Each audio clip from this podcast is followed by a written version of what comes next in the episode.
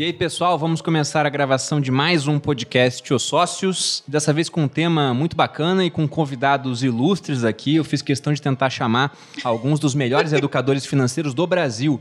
Não consegui, mas trouxe vários amigos meus para falar sobre esse tema. Foi, né? Lúcio foi foda. Eu queria, eu queria começar aqui primeiro elogiando minha esposa, linda, Boludinha, que é a nossa host do podcast também. Tudo Sim, bom, Boludinha? hoje eu vou fazer o papel de vocês aí que não entendem muito sobre o negócio, apesar de eu entender bastante, vou fingir que eu não entendo. Mentira, eu entendo mais ou menos. Malu é do tipo de que investidor que, entendo. só investe naquilo que conhece a fundo. Indústrias de armas, jogos, maconha, drogas, né? São os Só investimentos. diversão e Pois é, pois é. Mentira. Mas estamos aqui com vários convidados. Primeiro, Lucas Pitmani. Tudo E bom, aí, Pit? tudo bem? Tudo jóia. Obrigado Foi pai há pouco tempo, né? Fui, sim. Como é que tá sendo aí, Parabéns, cara? Pete. É, os créditos das minhas olheiras é o meu filho. Obrigado, filho. Tá sendo puxado. Mas o bom é que eu virei um pai responsável, agora eu tomo Guaraná em, em- horário de trabalho. Entendi. Então, é isso, é um desafio novo. Quem tá vezes é acompanhando aí a versão por vídeo pode ver que a gente tá todo mundo com água, café e o Pete tem um líquido diferente ali, inflamável do, do lado dele, né? Espero não me queimar no primeiro Que episódio. seja eu a primeira de muitos. Não, você veio pra isso mesmo. Obrigado. É que tinha que escolher um personagem. Falou assim, porra, vamos escolher alguém que se queime. Você colocou eu aqui pela mesma razão. Estamos também com o Raul Senna, também conhecido como Raul Sardinha, né, Raul? Caralho, que nome horrível. E pior que as pessoas realmente me chamam assim porque acham que é meu nome, cara. Porque eu inventei de colocar o nome do canal Investidor Sardinha. Eu nunca pensei que isso ia virar bullying na minha vida, né? A pessoa chega de novo e fala Sardinha. Eu falei, caralho, tá todo mundo sabendo, né? Tá todo sabendo que eu, que eu zerei. Então é. Raul Senna, é isso, gente. Não, mas por quê? Porque sardinha na parte do mercado financeiro não é, uma coisa ofensivo. legal, né? É, exato. Só que o detalhe é o seguinte, as pessoas não falam pessoas essa não parte. sabiam disso. Não sabem, só que o detalhe é, é ofensivo, só que tem, tinha na época que eu comecei a criar conteúdo, tinha já, sei lá, umas 20 mil buscas ah, dessa palavra-chave. Eu falei, cara, se eu consigo ficar maior que essa palavra-chave, eu ganho esses inscritos que buscam isso no Google. Safado. Raul é o cara dos dados, né? É, o Raul é o cara dos dados. Bacana, Raul. E também estamos aqui com o Fábio Holder, criador do canal do Holder. Valeu aí, demais Fábio, pelo tudo bom, convite, Perini, Malu. Tamo aí, eu não, tô meio perdido, não sei se eu olho pra cá, se eu olho pra cá. Olhe pra onde Pra você quiser, pra onde seu aqui a coração gente é mandar, livre. Fábio, seja livre. Sinta-se à vontade, aqui a gente é freestyle. É, freestyle, freestyle. Tamo Mas junto, eu valeu. agradeço muito a presença de vocês. O Fábio veio de Brasília, né, Fábio? Vim de Brasília. E o Raul de Goiânia. É, tem que vir, né? É importante. Eu falei, Inclusive, a caralho, gente tá- a podcast gente tá é um combinando- small cap ali. Falei, cara, depois que vira blue chip, você não pega mais. Eu e o Raul, a gente tem, tá falando, tem tempo, vamos gravar, mas você vai pra Goi- Goiânia ou eu vou pra Brasília e tal, não sei o que. Aí a gente tá nessa de marcar e de repente, não, o Raul tá chegando aí. Eu falei, ué. É uma hora pra ir pra Brasília. A primeira vez que eu gravo com o Fábio Holder, que mora do lado da minha casa, é em São Paulo. É, é isso. Tá, vamos Quando começar toma, então. quando você toma os negócios, obrigado, Kaique, por fornecer o Guaraná aqui. É, quando você toma Vem, negócios, vem né? umas palavras que eu nem Entendi. sabia que eu sabia A falar. primeira pergunta aqui que é o nosso, a gente tem um roteiro hoje, estamos chiques, né? E qual foi o primeiro contato de vocês com o mercado financeiro? A gente pode deixar o Pete começar a estar Vamos. mais animado, enquanto ele tá lúcido. É, o meu primeiro contato foi quando a minha escola fez uma excursão pra Bolsa de Valores, cara. Nossa, que É, eu diferente devia, isso. tava pô. na, devia estar na quarta ou quinta série. E naquela Geralmente o época. pessoal vai no Museu do Che Guevara, umas coisas assim Não, no Brasil, é, né? É, minha escola, escola não era tão séria, ruim. É né? São Paulo, né, amor? Ele morava em São Paulo. São Paulo tem essa mente empreendedora. Empreendedora. É, né? na verdade, eu morava em Santo André, mas era é, bem perto, aí fizeram essa excursão. Eu era uma criança muito nerd mesmo, assim, sempre gostei de estudar e de números e tal. E, E o que naquela. aconteceu, cara? Naquela. Cara, não vai dar, não. eu tô aqui super concentrado, tentando. Aí, é, quando eu cheguei lá na, na bolsa, naquela época era pregão ao vivo. Então, na Bacana, excursão? Ah, a excursão ela rodava no andar Você era, você era bem pequeno, então. É, eu Quinta tava na série. quarta ou quinta série. Eu já escolhi ali. A excursão, ela meio que rodava em volta, assim, do pregão. Então você conseguia ver o- aquela, aquele berreiro que era ah, antigamente. E eu falei, meu Deus, que lugar animal. E eu sempre gostei, sempre me chamou a atenção pessoas que tinham dinheiro. É, meu pai e minha mãe não são muito apegados a dinheiro, assim. A gente não era pobre, mas não, não tinha apego nenhum. Classe média. É, é, classe média norm- bem normal mesmo. E eu sempre que eu vi um cara com um carro foda, com. Eu sempre queria entender o que, que aquela pessoa fazia. A hora que eu cheguei lá e vi aquele monte de gente berrando, cotação passando na tela, eu falei, meu, é isso que eu quero da minha vida. E aí naquele dia, é, eu acho que devia ter o quê? Uns 10 anos que tá na É, qua- quarta 10 série? anos, 10 anos. Eu, naquele dia eu decidi que ia ser economista, porque na minha cabeça de criança tinha que ser economista pra trabalhar na Bolsa de Valores. Você fez Então, economia depois. Eu fiz economia. E descobriu que não precisava. Eu descobri que não precisava. Aí o meu primeiro contato e já foi assim decisivo pra mim. Aí só que eu queria estar berrando lá bêbado no pregão e não tem mais pregão ao vivo, agora é tudo home broker, né? Tava Então no começo dos anos 2000, não Corta- lembro. é, Aí ele largou a bolsa de valores, Cortar- então e decidiu que agora ele só vai ficar bebendo aqui de boa no pregão. Foda-se. Porque não tem mais pregão ao vivo, eu não vou também. também não. se é do meu jeito, é do meu jeito. Se não é do meu jeito, eu também não vou. Então trocaram pelo home broker, bem menos adrenalina, mas bem mais seguro e bem é, mais transparente. Então acho que foi uma melhoria aí que fizeram, mas falta um pouco. Romantismo, né? Estragou Ah, o sonho é. de uma criança, mas tudo Tragou bem. um sonho de uma criança, eu tô triste, hoje eu tenho que beber. E esse foi meu primeiro contato. Como é que foi o teu, Fábio? Cara, o meu foi em 2008, quando eu tava entrando na faculdade. Eu decidi fazer engenharia civil. Meio que não sabia o que que eu ia fazer na faculdade, tava meio indeciso. Meu pai fez engenharia, meu avô fez engenharia. Eu gostava de número ali, física, matemática. Eu falei, cara, vou fazer engenharia civil. Aí acabei fazendo, nunca trabalhei como engenheiro de fato, Foi, mas foi fiz- até o final? fui até o final, com a graça do senhor.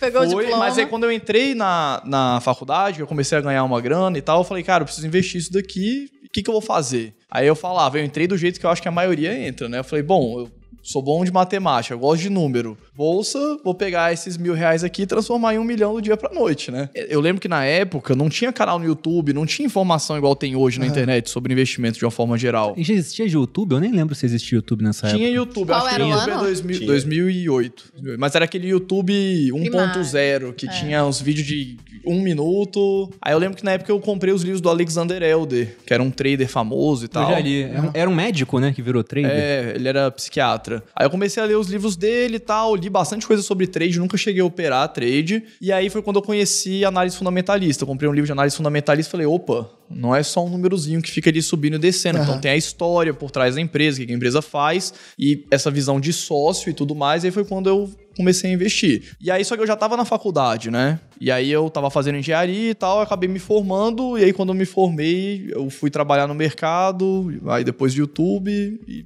tamo aqui. Você entrou em 2008 antes da crise? Foi depois? Não, foi depois da crise. Foi depois da crise? Eu até brinco com o pessoal hoje, assim, que eu acho que quando a bolsa caiu agora, em 2020, teve aquela queda, chamou muito investidor novo. Porque o pessoal não entende nada de bolsa. Vê só falando bolsa caindo, bolsa caindo, bolsa caindo, é uma coisa que atrai quem não, não tem familiaridade com aquilo dali. E foi mais ou menos o que aconteceu comigo em 2008. A bolsa caiu, aquilo lá me chamou a atenção, juntou com tudo isso, e aí foi quando é, o, o despertar foi isso, porque saía toda hora na mídia, né? Bolsa cai Sim. mais tantos por cento, circuit break e tal. E aí eu acho que foi um pouco da história, talvez, de alguns que, que tenham começado agora em 2020, porque a bolsa caiu. Pete, no teu caso, tu começou que ano? A gente não, não chegou a entrar nisso. Eu me formei em 2010, aí eu fiquei estudando trade um ano e meio. É, então eu comecei metade de 2011 a operar. Tentei operar day trade durante uns 3, 4 meses. Vi que não funcionava pra mim. É, só que eu estudei muita análise gráfica durante esse período. Falei, puta, eu não posso enfiar isso aqui no meio do rabo. Eu preciso usar esse negócio. E aí eu fui alongando o tempo gráfico, me, virei então um swing trader e fui é, procurar novos produtos, porque normalmente as pessoas fazem trade com dólar ou com índice. Isso aí era em 2013, então, mais ou menos? É, 2013 para 2014, eu comecei a estudar contrato de boi e de milho. Por ser commodity agrícola, fica dois anos subindo, três anos caindo. São tendências longuíssimas. Então, como a tendência era mais longa, eu conseguia ficar mais tempo na posição sem gastar corretagem, porque naquela época a corretagem era muito alta. Então, quanto menos operações você fazia, melhor. Só que aí chega um, um momento, aí comecei a estudar análise fundamentalista também. Chegou um momento que eu estiquei tanto o gráfico e, e já estava estudando tanto sobre as empresas, que eu falei, putz, eu acho Você que a grana mesmo pra- não, não tá no trade. Vou pegar a grana, é, migrei para ser sócio de boas empresas mesmo. E para quem, e pra quem não sabe o que é day trade, vale explicar, porque estamos aqui falando para o pessoal leigo, é quando a operação acontece num dia só. Então É, compra e vende no mesmo dia. É, Ou você- vende você- compra, né? Chique, Vou- viu como é, eu sei é, mas chique Depois quem gosta de perder Mas o dinheiro. importante é você. o importante do day trade é que você, a hora que acaba o dia, a hora que fecha o pregão, você não tem nenhuma posição em aberto. Então você não dorme com o bumbum na reta. Você sempre dorme Eu acho que a, a virada de chave, assim, pro, pro investidor, eu acho que é, é um processo natural. Primeiro, quando a pessoa. Porque você parar pra pensar a jornada, a pessoa que procura sobre bolsa é alguém que normalmente tá querendo ganhar dinheiro com aquilo, né? Eu acho que é o comum. Eu acho que a virada de chave acontece quando você troca a mentalidade de, ah, eu vou usar a bolsa para ganhar dinheiro, ganhar, viver daquilo dali, para eu vou usar aquilo ali como uma forma de juntar recursos pro longo prazo, vindo de origem do meu trabalho, né? Seja você médico, dentista, professor, enfim, você usa aquele veículo, né, para você conseguir construir um patrimônio no longo prazo. E, o- e o teu, como é que foi, Raul, o teu começo? Cara, vocês ancoraram muito, né? O sonho de uma Não. criança. então, é, eu, como era diretor de um jornal, cara, olha só, por total praticidade, assim, a gente tinha que abrir, pra fechar a edição do jornal do dia seguinte, você tem que consultar ali os indicadores, né? Então, assim. É bacana falar com que idade você era editor de um jornal. porque Ah, as pessoas fale. devem pensar, que idade tem o Raul? É, 90 anos. Não, eu tinha ali uns 18 para 19 anos, eu era diretor de um jornal por mero acidente, né? E aí, assim, eu tava lá. Sobrou aquele cargo e te deram. E você Mentira, tem que não foi bem vistoriar. assim. É, não, mas a gente pode falar Eu que foi assim porque. história Era uma empresa em recuperação judicial. É, uma época. empresa com- muito complicada, com Dificuldade. histórico muito complicado. E, assim, Você conseguiu recuperar, só pra É, saber? depois, lógico que Ou você não, afundou? né? não, não. A empresa ainda existe, mas ela nunca melhorou, não. É, então é uma situação bem complicada, mas sempre foi. Quando eu entrei já era muito séria a situação já. E aí nesse jornal você tem que, quando você vai para esse cargo onde você vistoria todas as páginas ali, né? Eu cuidava da parte do online, mas eu tenho que vistoriar todos os indicadores, tudo que sai ali, inclusive o caderno de economia, que eu não entendia porcaria nenhuma, né? Então os economistas lá escreviam e tal. Os caras igual o Pete, só que estudou e queria só trabalhar no jornal, não fazer é, trade. Então os caras ali faziam e eu tinha que olhar se aqueles indicadores estavam corretos. Então eu abria a Infomoney ali, porra, falava, ah, beleza, tá certo. Ibov caiu tanto, subiu tanto, só pra ver se tava certinho, se os caras tinham pego a informação correta ali e colocava. Cara, numa dessa eu abri a, a Infomoney ali e começou, né? Bolsa de valores, tal o quê, mercado financeiro. Eu falei, cara, que viagem, cara, que que é isso, né? E aí uma hora apareceu um banner assim, daqueles luminosos e piscantes, né? Ganhe dinheiro na bolsa, né? Aquela coisa, eu, cara, é 2012 isso. Eu peguei, cliquei, tranquilaço, e era uma casa de análise, não vou Achei falar que era o nome. curso do primo. Não era. Isso é 2012, cara. Daí uma casa de análise, e nessa casa de análise eles me apresentaram ali umas premissas que eu achei geniais na época. Quando você não entende mercado financeiro, é tudo genial. Qualquer tonto te pega, né? Todo, qualquer tonto. Olha o que o cara falou, tipo assim, o primeiro banco do Brasil, né? O Banco do Brasil. O cara dando uma cal baseado nisso. Como é que o Banco do Brasil vai quebrar? Não quebra mesmo, mas no sinal é. O cara me falou ali, não quebrar, não significa que você vai ganhar dinheiro com isso. né? Que foi É, caindo 40% em 12 meses não quebra, mas isso, dá pra piorar. E aí, tipo assim, Eletropaulo, né? A companhia que abastece o estado de São Paulo. Cara, fazia muito sentido na minha cabeça. Eu falei, porra, São Paulo não vai ficar sem energia, tá ligado? Jamais. É um argumento que é, é- é tão absurdo. Aí Eu logo olhei, depois você deu um, um fogo, Cara, né? deu um apagão, tá ligado? É verdade. É Tem muito isso. bom que eu me fudi muito. Aí depois dessas semanas começou aquela crise política da Dilma, a galera protestando, as estatal tudo se afundando. Nossa. E assim, eu tinha grana já, porque eu ganhava relativamente bem. Então, grana pra um adolescente, né? Eu tinha ali, vai, uns 40 mil. Então eu botei 20 mil em cada uma, diversificação total. Você já tinha um dinheiro bom pra época. Tinha, cara. Eu ganhava bem, assim. Então eu coloquei 20 mil em cada um, mas aquele era o dinheiro da minha vida. Porque eu sempre fui um cara de guardar dinheiro. Só que eu investia em coisa que o banco me oferecia. Ah, renda fixa de banco, sabe? O cara chega lá e fala assim: você é um cliente bonitinho. Aí eles vão arrumando os nomes, né? É exclusive, Prime, sei lá o quê. Só que aí pra te oferecer coisa merda. Pelo menos era assim antes, não sei se ainda é. E aí eu ia lá e assinei aquilo e pronto, tava investindo pelo banco, tinha um dinheiro lá, tirei disso e coloquei na bolsa. Cara, eu prometi pra mim mesmo que nunca mais eu enfiava dinheiro em bolsa de valores. Só que aí pra não perder mais dinheiro, eu já tinha comprado dois livros. Eu tinha comprado o livro do Benjamin Graham, Investidor Inteligente. Qualquer lista que você bota no Google te oferece isso. Melhor livro de bolsa, vai aparecer o Benjamin Graham e depois o Philip Fisher, né? E daí eu comprei o Ações Comuns Lucas Extraordinários. Cara, eu li. Esse é, eu gosto muito desse livro. Então, não, Como eu é? li. Ações comuns. Comuns lucros extraordinários. Ele é do bem Philip menor, Fisher. né? Só que ele é mais técnico. E daí, obviamente, com o tempo eu fui voltando a investir. Cara, mas investir seriamente mesmo, falar que eu invisto mesmo, desde 2014 por aí. Antes eu comprava ação, que é uma coisa bem diferente de investir, assim. Bacana essa distinção que, que você fez entre isso, porque realmente, pra investir é só colocar um dinheiro ali, né, na bolsa. Comprar ação. Agora, aliás, pra comprar ação, mas pra ser um investidor de fato, pra entender o que está acontecendo, é diferente. Mas eu achei interessante porque todos vocês começaram a investir num período de bolsa em queda. Fábio ainda pegou 2008 talvez numa região mais próxima do fundo, aí 2009 subiu, mas depois foi ladeira abaixo. Pô. já tava. Já, eu não comecei ali no fundo. Já tava na recuperação. No fundo foi quando eu. Ah, o que, que é isso? Aí quando eu vou, foi mais ali, né? Final de 2008 Já tava pra na frente, subidinha. 2009. Já pegou toda a descida da ladeira é, já. a- a- a- o carrinho da montanha russa já tava aqui assim, ó. Tava virando já. Já tava descendo de novo ali o. O, É meu começo. Geralmente as pessoas se interessam quando tá subindo, né? Nossa. É o que chama mais atenção. Mas essas quedas muito agudas também chamam muita atenção. O pior, o pior foi, por exemplo, 2015, a bolsa caiu forte, o Perini falou, em 2008, aí recuperou rápido e ficou de 2009 até 2015 caindo devagarzinho. Parecia que ia, parecia que ia, não ia. Mas cair devagarinho é pior que cair rápido. É, muito, muito pior, pior, muito pior. Cara, e você investe todo mês quando é assim, você vai botando um pouquinho lá todos os meses e cada mês tem menos. É, é verdade. Cara, o que tá acontecendo? Aí você continua botando, É e cada que tem eu menos. falei. Porque se cai de uma vez, dá uma porrada, depois começa a subir de novo. Você fala assim, ah, tá tudo certo, tá voltando ao normal. Agora esse negócio de cair frequente, isso aí desgraça o investidor de E longo o prazo. número cara. de investidores nessa queda lenta diminuiu muito, né? Porque as Diminuiu pessoas falam, porra, me torrou Não só o investidores, número de empresas abrindo capital, todo o mercado foi ficando menor. E eu comecei a investir, eu dei muita sorte no começo. Na verdade, se falar com a minha família, eles vão falar que desde pequeno eu já falava de dinheiro. Minha avó fala que em 99 eu tava contando dinheiro assim, falando, eu vou ter tantos dólares quando for adulto. Ela falou, mas o real é a nossa moeda. Eu falei, mas o dólar vale mais. Caralho, você fala, ele inventou essa história. Eu falei, Não, eu tô falando sério, eu tô falando sério.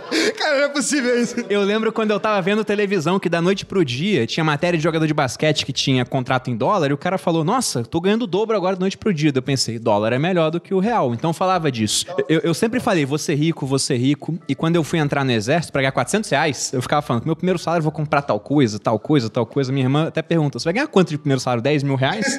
eu falava que ia comprar tudo. E no final, como a bolsa tava subindo muito, era o ano de 2006, aí subiu 2006, subiu 2007. Meu pai, que nunca investiu, tava investindo em fundos do Banco do Brasil, aqueles fundos de taxa de 4% pra comprar Vale, pra comprar Petrobras. Só que tava subindo 100%. Eu falei, caramba, né? Vou entrar nessa onda. Aí eu coloquei um pouco de dinheiro em um fundo, Coloquei 100 reais, um fundo do Banco Real, em dois meses virou 140. Comecei a fazer as contas que o Fábio disse. Nossa, vou ficar rico. Já me imaginei na capa da Veja, assim, de lado. Assim. Bruno Perini. Daqui o que três ele fez? anos, Comprou acabou. um fundo óbvio.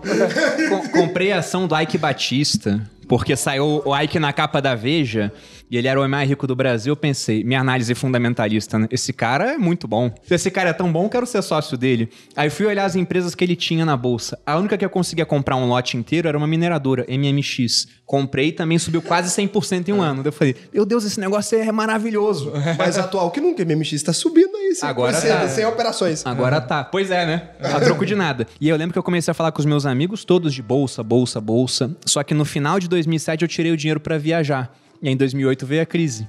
Eu já não tava mais posicionado, tinha só um pouquinho em bolsa, perdi bem pouco dinheiro. Só que o pessoal que tinha entrado achando que a bolsa era boa, perdeu muito em 2008, todo mundo saiu, ninguém mais voltou. Aí eu vi que eu não era nenhum gênio, comecei a estudar um pouco mais, né, até desenvolver o que eu tenho de filosofia de investimento hoje. Inclusive eu queria fazer essa pergunta pra vocês. A gente tava falando de day trade e de, de ser muito rico. Quando eu, comecei a fazer minhas- meus primeiros backtests, que são é, tentativas do que, que teria ocorrido se eu tivesse feito tais coisas com tais Porque o indicadores. modelo no passado daria certo, é, você né? faz uma conta de trás pra frente. E eu desenvolvi um modelo que eu passaria o Warren Buffett em cinco anos, fazendo day trade, day trade com dólar. Juro, deu essa conta. Deu certo, né? Que Meu pai- maravilhoso. Pra aquela realidade deu certo. Eu fiz um modelo também que comprando Bitcoin em 2009, eu estaria bilionário. Será que Deus agora dá Eu certo? tô com um problema para as duas teorias de vocês. É só voltar no tempo agora. Eu falei que eu falei, eu sou moleque diferenciado. você tá louco? Aí meu pai falou, tá. Então você vai ser quase mais rico do que o Bill Gates. Acho que na época o Bill Gates tinha até mais grana que o Warren Buffett. Então você vai ser mais rico que o Bill Gates. Ele falou: você usou qual software pra fazer essa conta? Falei o Excel. Ele falou de quem que é? Eu falei do Bill Gates. Ele falou: não vai dar certo. por motivo. Por motivo ele, ele tem uma puta sacada. Mas ele falou: mas pode tentar. Falei, pai, preciso de dinheiro pra tentar. Ele falou: você não é bateristão? Você não toca bateria? Faz teu show aí e mete a grana. E aí você virou cover do Felipe Dilon durante eu um virei, tempo. é, eu virei cover da Shakira inicialmente. aí depois é, foi pro Felipe Dilon. Então é isso. É, é, sempre quem começa se acha acima do mercado, né? Não, normal, pô. Aproveitando o gancho aqui do pitch, Vai, se, você pro- se você procurar no YouTube, você acha ainda. O quê? Os clipes da sua banda. Não tem lá? Tem- não, não procurem. né?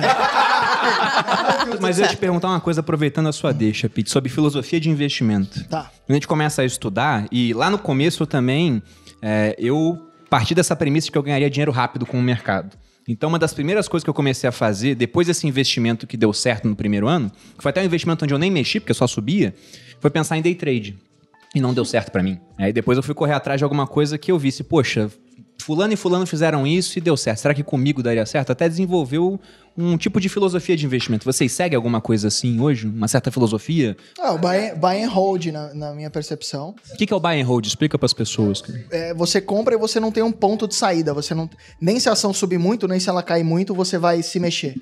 Você só mexe quando existe uma alteração, basicamente, no fundamento da empresa. Então, hoje em dia, eu vendo uh, as empresas que eu invisto em apenas é, duas situações. Ou quando sobe demais e eu vendo para voltar para o meu controle de risco. Então, por exemplo, quero ter 10% em Itaú. Ele se valorizou muito mais do que a média da minha carteira. Foi para 18% de Itaú na minha carteira. Ele fez essa valorização eu volto para eu vendo para voltar para os 10 que era a minha concentração inicial. Para balancear, não é, ficar pra, muito alocado. Exatamente, para controle de risco. E quando a empresa vai pro vai pro vinagre mesmo ou quando eu começo a desconfiar da empresa. Então, tem muita empresa que está passando por um momento ruim, mas que não sabe se comunicar com o investidor é, do que está acontecendo. Então, empresas que se comunicam mal, eu também tendo a cair fora. Dá um exemplo aí, já teve alguma recentemente? Grendene, Grendene faz um ano e meio, mais ou menos, que ela, ela sempre foi uma empresa muito boa, com muito dinheiro em caixa. De dois anos para cá, ela começou a piorar. Não sabia explicar se era por causa do setor calçadista, que estava é, sofrendo alteração. O que, que, você acha dos calçados de Grendene como consumidora, Boldin? Ah, eu odeio fed depois de um tempo, né? Cara, gente, o que, que, é isso? É, é, sem filtro mesmo, né? É. Mas o, o, produto da Grendene eu nunca achei interessante, porque eu via, por exemplo, lá em casa, minha irmã usava Havaianas, minha mãe usava Havaianas, a Malu usava Havaianas. Agora a Grendene ninguém usava, Melicinha. Só minha sobrinha de 3 anos gosta de Melissa, é, ela, que cheira morango. Mas é uma empresa que tinha muito dinheiro em caixa, então quando a renda fixa era bem alta, é, esse dinheiro que ela tinha em caixa rendia, começou a cair taxa de juros, é, começou a deteriorar o resultado, então parecia que, era, que eu estava investindo numa empresa que era uma rentista e não uma produtora de sapatos. E, e, não é porque você vende que você não é adepto do buy and hold, porque eu não vendi, peguei o dinheiro e fui nas Bahamas tomar caipirosca.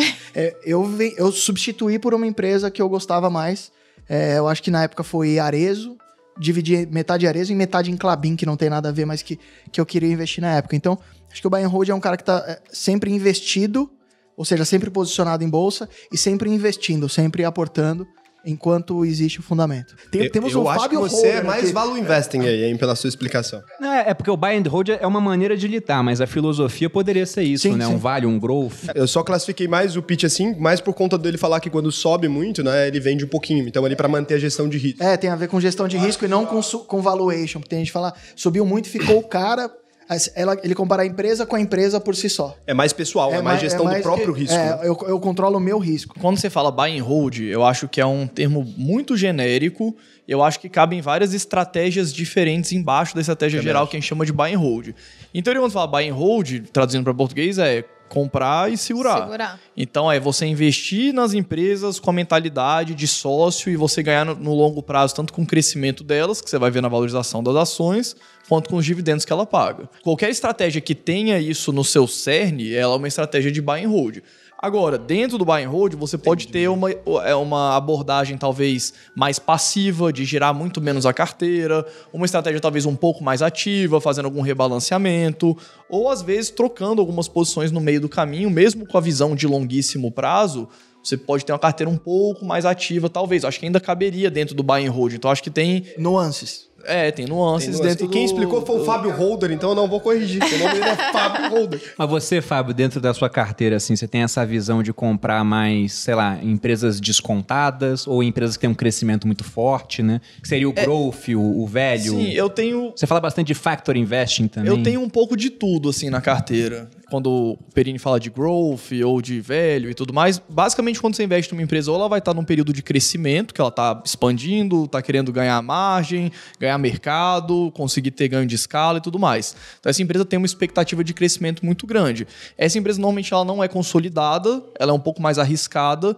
e ela não paga tanto dividendo porque ela precisa reter para reinvestir para continuar crescendo. Outras empresas, como por exemplo, vamos pegar a Ambev, por exemplo, aqui no Brasil. A Ambev ela tem 60% do market share de cerveja. E ela já está em outros países, né? Tá na América do Sul, tá no Canadá. E os países que ela não tá, como por exemplo Estados Unidos, países da Europa, né, as principais economias, a controladora dela tá. Então ela provavelmente não vai para lá. Então ela não tem para onde crescer no mercado de cerveja. Ela também tem um mercado de bebidas não não alcoólicas, né? Evitem, Aqui, evitem. É melhor evitar, isso aí Mas faz ela não, saúde. tem, ela não tem pra onde crescer mais. Então ela pega todo o caixa dela e distribui em forma de dividendo. Então ela não é uma empresa que vai crescer. Então é importante quando você vai investir na bolsa, que as pessoas, às vezes, quando estão começando, e eu pensava assim, que as- investir na bolsa é mais ou menos tudo a mesma coisa. As empresas são tudo mais ou menos a mesma coisa, no sentido de que quando você olha só o ticker subindo e caindo todos os dias, parece que é uma coisa meio normal, mas tem uma empresa que é super arriscada e tem uma empresa que é super sólida. Então você saber diferenciar isso, acho que é importante porque você vai adequar o seu perfil. Tem os fundos imobiliários também. Então eu gosto de ter um pouco de tudo. Eu não abro mão de, por exemplo, eu tenho empresa tipo Ambev na minha carteira e do outro lado eu tenho um Tesla, que é talvez a empresa mais arriscada da minha carteira. Faz parte daquelas que você falou que estão crescendo muito, mas justamente porque crescem muito, o pessoal estima que vai crescer ainda mais, né? E aí fica com múltiplos muito elevados aí. né? Historicamente, quando a gente pega a média, vamos falar assim, uma carteira média, uma carteira com 50 ativos. Uma carteira com 50 ativos que tem múltiplos menores, historicamente performou melhor do que uma carteira que tenha empresas com múltiplos maiores. São empresas, porque quando a empresa tem um crescimento muito grande esperado pela frente, você. O mercado já precifica, o mercado não é idiota, você fala, ó, a empresa vai crescer muito, então você paga mais caro. Então, na média, as empresas que você paga mais caro, que são empresas de crescimento, elas performaram pior do que empresas de valor. Só que, pontualmente, quando você vai ver as empresas que mais performaram individualmente, são empresas de crescimento. Então, você se expor de forma muito genérica só a empresa de crescimento, talvez a sua carteira não tenha uma performance tão boa. Mas você incluir algumas empresas específicas, você leva essa sua chance para você talvez ter um ganho maior se você acertar as empresas que vão conseguir entregar. É, eu também sou muito dessa filosofia, assim. Eu tenho muitos ativos, mas eu tenho uma- algumas regras muito claras, assim. Eu evito, eu não vendo empresa quando sobe, então não tem essa parada. Ah, subiu, esticou, saiu do potencial que eu deveria, Nem eu que esteja vender. estimada 25 mil vezes os lucros. Cara, Tipo o Banco Inter. é- não, é muito. Eu, não, eu ainda não vendi, por exemplo. É, já estava esticado há muito tempo, né? Eu não tenho. Não, e pode continuar esticada durante mais tempo, a gente não sabe, né? Eu nunca faço esse tipo de venda porque eu tenho medo da famosa dor de corno. Daí eu vendo a empresa agora. E assim, se você pegar e vender uma empresa na hora que ela estica os múltiplos, você nunca teria feito parte de nenhuma das empresas que mais cresceram. Então acho que vender prematuramente é tão errado quanto comprar uma ação ruim. Na minha opinião, eu perco o dinheiro do mesmo jeito. Então eu tento não vender, a não ser que realmente a empresa tenha uma degradação dos fundamentos que já estavam quando eu comecei a investir nela. Então, por exemplo, uma empresa que dava lucro começou a dar prejuízo. Nesse caso, eu cogito começar a vender a empresa. E não desfaço da posição de uma vez também.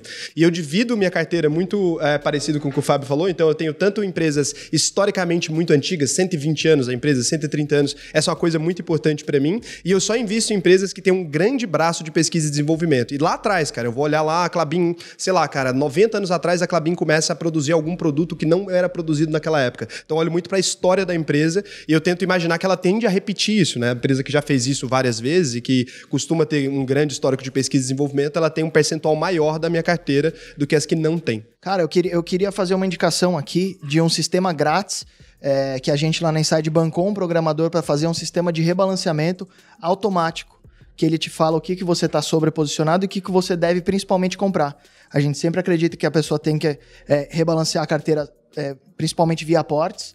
E chama, é grátis, chama carteiraholder.com.br. Ajuda muito na hora de você tomar a decisão porque ela, é, a partir da- das porcentagens que você coloca como ideal, ela vê como está a sua carteira e o que, que você deve fazer, quais devem ser os aportes que você deve priorizar no futuro. Então, fazendo um jabá grátis que não faz sentido nenhum. Beleza, depois, Kaique, dá uma cortada, porque provavelmente ele quer capturar o e-mail das pessoas.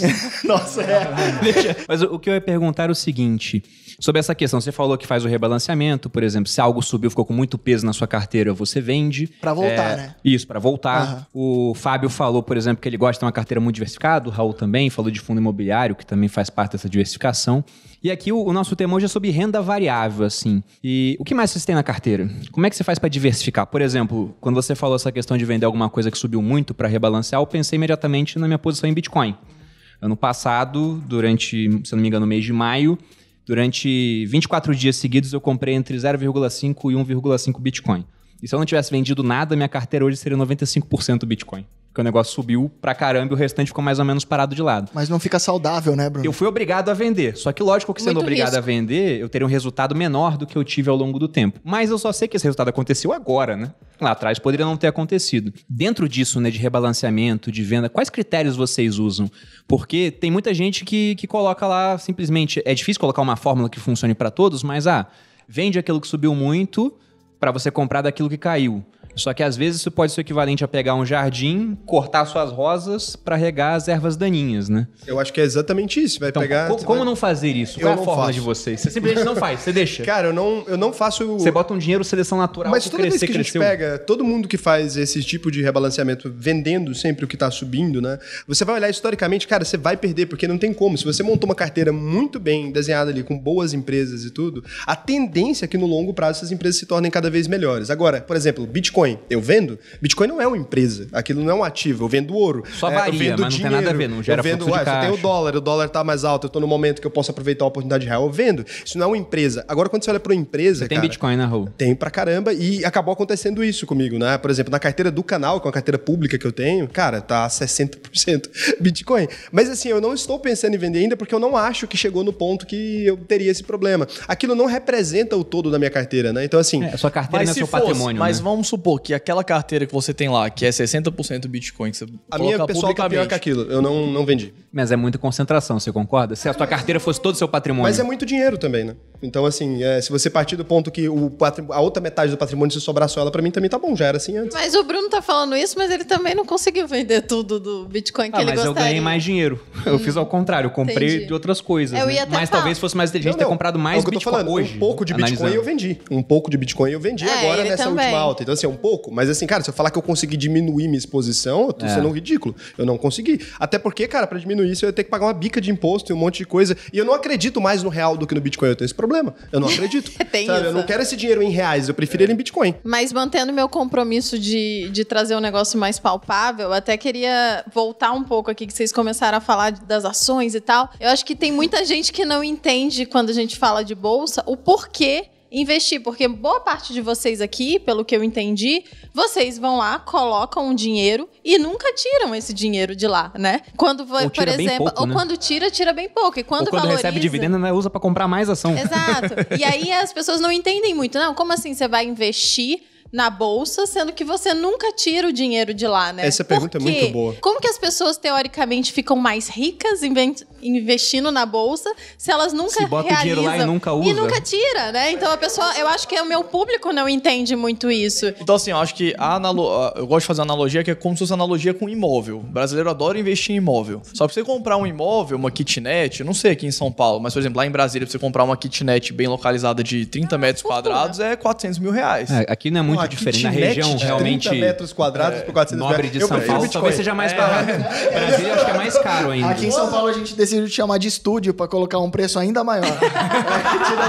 São Paulo tem isso. Você muda o nome da coisa, ela dobra de preço. Exato. Você investe, vamos lá, X no imóvel, você vai receber aluguel ali, em tese, todos os meses. Você vai juntando aquele aluguel, depois de um tempo você junta mais dinheiro, compra outro imóvel, e daqui 30, 40, 50 anos você vai ter um monte de imóvel espalhado que vai estar te pagando aluguel. E aí você usa esse dinheiro do jeito que você quiser. A analogia com as ações seria mais ou menos a mesma coisa. Você vai investindo, investindo, investindo, as empresas vão pagando dividendo. E aí, só que a vantagem das ações e dos fundos imobiliários, por exemplo, é que com 10 reais, 100 reais, 200 reais, você consegue comprar um pedacinho daquele ativo. O imóvel não, você tem que dispor uma quantidade, Uma muito, quantidade grande. muito O grande. imóvel ele não tem liquidez nenhuma, então você precisar vender do dia para noite, você- ou você vai ter que jogar o preço lá embaixo ou não vende.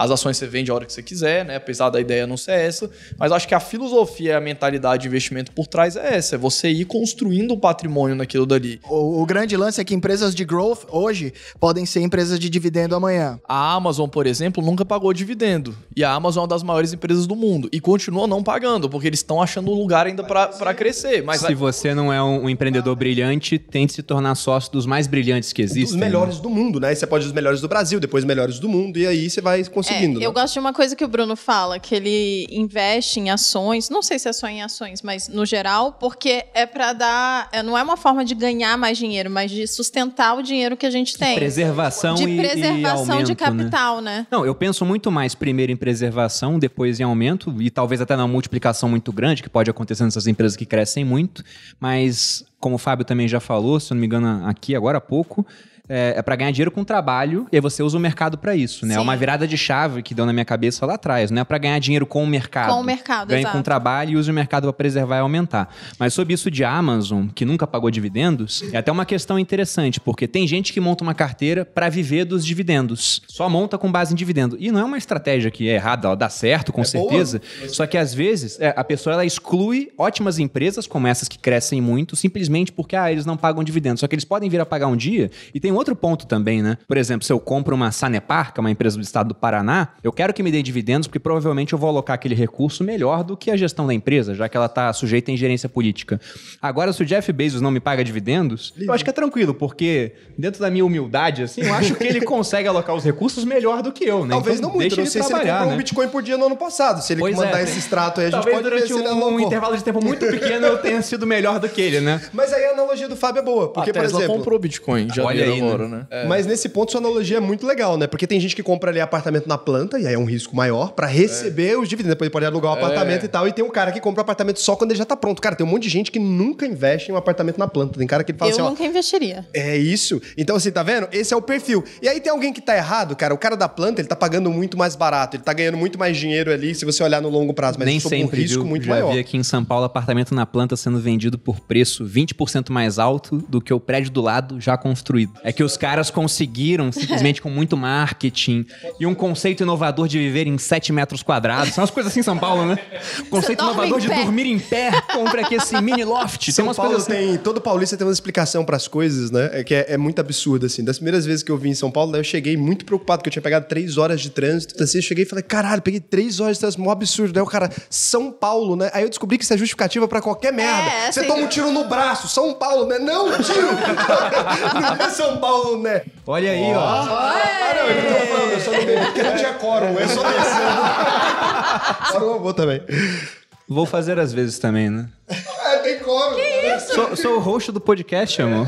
Ah, seria, seria muito, muito deselegante da minha parte. Só pro pessoal que tá vendo o podcast saber, Pra a quem gente não- tem uma, uma política aqui na empresa de não poder entrar com bebida alcoólica. O Kaique desobedeceu, mas não tem problema não, né, amor? Tá, e aí a gente, então a gente já explicou por que, que as pessoas investem, né, na bolsa. Eu vou começar passando a bola pro Fábio. Você fala um negócio muito emblemático, Fábio. Você fala que preço não importa. Sobre os principais erros, né? Eu acho assim, um ponto que é importante a gente lembrar é que talvez a parte emocional do investidor ela seja mais importante do que a parte técnica. Porque não adianta nada você ser o melhor investidor do mundo, a bolsa caiu 20% no ano, você vende tudo em pânico. E legal você falar isso porque falam que mulheres investem Sim, melhor eu- porque eu elas que são sim. mais é, sóbrias na, na questão, não nesse momento, no caso. Da onde vem a afirma- afirmação preço não importa? Ela é uma informação que ela é uma afirmação que ela choca bastante, mas tem muita coisa por trás para chegar nela. Quando você fala preço não importa, é assim, olha, não importa o preço que você vai pagar na ação, você pode comprar ela no preço que ela tiver. Da onde que vem essa afirmação? Essa afirmação vem desde a década de 20, quando o pessoal começou a estudar sobre como que as ações se comportavam. E, enfim, tem vários estudos que mostram, e principalmente os modelos acadêmicos que são mais aceitos, tendem a confirmar uma boa eficiência do mercado. O que, que isso quer dizer? Quer dizer que o valor justo de uma empresa ou de um ativo, quando você tem muita liquidez, você tem um valor muito próximo do valor justo dele na maior parte do tempo. Por quê? Porque o que, que a ação do Itaú tá 20 reais. O que, que isso quer dizer? Quer dizer que tem bilhões de pessoas, de investidores, negociando naquele preço. As, coi- as coisas têm um preço por um motivo, né? Por exemplo, É, exato. citando Itaú. Ah, Itaú tá muito barato. Se tá muito barato porque não tá todo mundo comprando e o preço iria subir até chegar num preço médio. Ah, tá muito caro. Se tá muito caro, por que que tá todo mundo vendendo até chegar num preço que seria o E preço sempre justo? tem alguém né? comprando e vendendo, né? É porque toda vez que você vai comprar, significa que tem alguém que tá achando que não tá bom. Mas nesse ponto eu até concordaria, e eu, assim, costumo gostar dessa teoria. Eu acho que é interessante, eu já vi sobre isso. Mas aí no dia que eu vejo o MMX, e eu sei quem tá comprando, porque um monte de gente me manda mensagem falando que tá comprando, e a ação chega naquele ponto e ela não tem operação, cara, ali pra mim não dá pra falar que preço não sim. importa. O que acontece é o seguinte: a hipótese chama hipótese do mercado eficiente HME, que é a hipótese que foi postulada lá na década de 50 pelo Gini Fama. Tem um modelo mais recente que é de 2014, chama Five Factor Model, que explica como que os ativos meio que se comportam ao longo do tempo e fala sobre eficiência. A grande questão é que a hipótese do mercado eficiente, ela não tem a pretensão de dizer que o mercado é 100% eficiente 100% do tempo para 100% dos ativos. O exemplo que você deu da MMX era uma ação que estava quanto que era o valor de mercado dela antes dessa alta? Cara, era nada, assim, Nada. centavos, né? Não tinha nem liquidez também. não tinha direito. liquidez nenhuma. De fato, não vai existir eficiência nisso. Agora, você chega numa empresa que faz parte do S&P 500, você chega numa empresa que faz parte do Ibovespa, por exemplo, que tem muitos investidores institucionais por trás, vendo outro jeito que você mede eficiência de mercado, performance de gestores. Antes das taxas, depois das taxas, você vê que é cada vez menor, porque assim, é difícil você saber se a pessoa ganhou do mercado por competência ou por sorte. É um componente dos dois na maioria das vezes. Então assim, os estudos eles tentam ir para todos os lados para medir se o mercado é muito eficiente ou Tem uma pouco. história muito boa sobre isso, né? De, é difícil você medir eficiência no mercado financeiro e é mesmo. Porque é o seguinte, a questão é a seguinte, o cara fala, cara, se amanhã, né, o pior lutador do mundo, eu acordo aqui eu e falo, vou brigar com o Mike Tyson, meia horinha de porrada. Aí eu vou entrar no ringue com ele, vou tomar cinco mãozadas na orelha, eu volto pra casa e acabou. Eu apanhei, eu sei que não funcionou. Agora é o seguinte, eu falo, vou competir com o Warren Buffett. Na janela de curto prazo, cara, pode ser que você ganhe na Bolsa de Valores, pode ser que você performe melhor que o melhor investidor do mundo. Para você afirmar com 95% de certeza estatística que o investidor ganhou do mercado por competência e não por sorte, você precisa que ele tenha um excesso de retorno de 3% ao ano em relação ao índice por um período de 30 anos. Com a mesma volatilidade do índice. Ou seja, a gente então, pode ser E você ainda tem horrível. os 5% que pode ser que foi sorte. Então, assim, é, é complicado, mas eu acho que pra gente fechar o que eu acho que o que a gente pode tirar dessa interpretação é, é que na maioria das vezes o preço que você vai pagar numa ação é muito próximo do valor justo. É muito difícil você falar que uma ação vale 100, mas na verdade ela está sendo negociada por 10 e só você sabe disso e ninguém mais sabe. Você é o gênio? Que né? você é o gênio, né, da coisa. Mas tem um negócio que o Pete falou que é a questão das expectativas, né? Eu acho que por isso que, por exemplo, o, o mercado, na maior parte das vezes, eu acredito também numa certa eficiência, mas as empresas são precificadas pensando no que elas vão gerar de lucro daqui até o infinito, aí você traz a valor presente por uma taxa de desconto, né? Mas sobre essa questão do, dessa diferença de percepção, tem a ver com essas expectativas, com as premissas que eles usam, mas é por isso que tem negociação. Porque se todo mundo acredita que o Itaú tá no seu valor justo, ninguém vai comprar, porque já tá no justo, É, o ninguém vende porque tá no justo. estático, né? Essa diferença que as pessoas têm é, de interpretação do valor da empresa, porque o preço tá lá, o objetivo na tela. Agora, o valor, o Pete pode achar, vou vender Itaú porque eu acho que ele vai ser disruptado pelas fintechs. E eu posso pensar, Itaú ainda gera uma montanha de caixa, então nesse preço ele tá barato e ele pode comprar essas fintechs todas aí, as mais promissoras. Então eu vou e acho que Itaú está com um valor abaixo do seu preço e compro. O Pete acha que o Itaú tá com um valor acima do seu preço e me vende, né? E todo mundo sai satisfeito, porque os dois conseguiram o que queriam, né? Eu acho que o o mercado ele é extremamente ineficiente no curto prazo. Quanto mais você é a longo prazo, maior a eficiência, porque não tem, não tem muita gente sendo muito burra durante muito tempo. Mas vamos voltar à pergunta. Erros. Pode ser, inclusive, um erro seu dessa jornada, assim, que você vê que as pessoas cometendo. As pessoas olharem pro ticker e esquecer o que dá o lastro. Esquecer da empresa. Explica isso pra gente. Ticker, lastro. Ticker é o que você vê pipocando lá quando você abre o seu trade map, por exemplo. É a opinião dos outros sobre o seu ativo, quanto que ele deveria valer. Então, eu acho que o principal erro é você não conseguir visualizar as coisas quando você sai na rua, por exemplo. Então, se você compra uma ação do Itaú e você passa por uma ação do Itaú e não tem a percepção que você é dono de uma parte daquilo, em algum momento você vai entregar a paçoca, soltar, o- vai ser mão de alface. Cara, Eu acho, que, perfeito. eu acho que todo. Eu acho que o principal erro é você achar que você está comprando um código e não uma empresa ou um imóvel. Quando, você não olha para o lastro, você só olha para a tela, a minha percepção é que você só está dando importância para a opinião dos outros. Você não tem a própria opinião. É, isso é legal de dizer porque eu, como uma pessoa que teoricamente não deveria saber bastante, mas eu até sei, né? É engraçado porque desde sempre a gente falava sobre isso em casa, né? O Bruno falava, ah, vou comprar Itaú. E aí quando a gente passa no Itaú, a gente sempre fala, olha, nossa empresa, olha, abriram mais gente, Itaú. a gente deixou de, então, a gente de sempre fazer festa de casamento, de comprar história. móvel pra comprar Itaúsa. Essas ações que a gente fala, isso é um percentual da empresa. Uma ação é um percentual muito pequeno. Mas para vocês entenderem e visualizarem mais fácil, se eu tivesse dinheiro suficiente comprasse o suficiente de ações do Itaú, eu podia sentar na mesa e fazer igual aqui e a gente ia começar a mandar no Itaú. Então a ideia é essa. né? Precisaria de bastante, Dá no alguns caso. bilhões. é, mas com algumas empresas você não precisaria de alguns bilhões, só Sim. alguns multimilhões. Talvez, né? É. erro, assim, que eu acho que é bastante comum, que eu acho que quando você monta uma carteira de investimento de longo prazo, depois que você já tem essa mentalidade, né? Vamos supor assim, ah, eu já entendi que eu não vou ficar ali o dia inteiro comprando e vendendo ação, vou montar uma carteira de longo prazo. Beleza. Esse já seria um erro por si só, né? No É, começo mas o pessoal faz passando isso. isso. acho que assim, para quem quer fazer o buy and hold, para quem quer investir para as ações por longo prazo, eu acho que o primeiro passo é você entender qual que é o seu perfil de risco como investidor e quais são os seus objetivos.